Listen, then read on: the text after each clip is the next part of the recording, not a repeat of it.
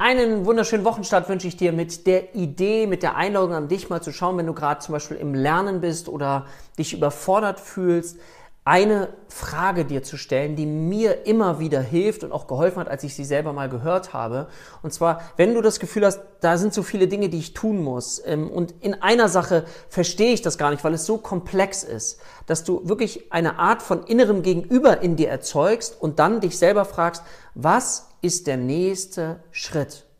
Weil sonst, wenn man das alles so wie so ein Wollknäuel zusammen hat und sich überfordert fühlt, dann wird man müde, man hat keine Lust mehr, man schiebt es auf, man beschäftigt sich mit anderen Dingen. Aber wenn du dich ganz konkret versuchst zu fragen, was ist der nächste Schritt? Okay, und was ist dann der nächste Schritt? Du versuchst es auf das kleinste Einzelteil runterzubrechen, dann lernst du eine Fähigkeit, die mir unglaublich geholfen hat, für Dinge, die ich überfordernd finde, die ich zu komplex finde, runterzuholen auf das Kleinste, um dann weiter voranzukommen.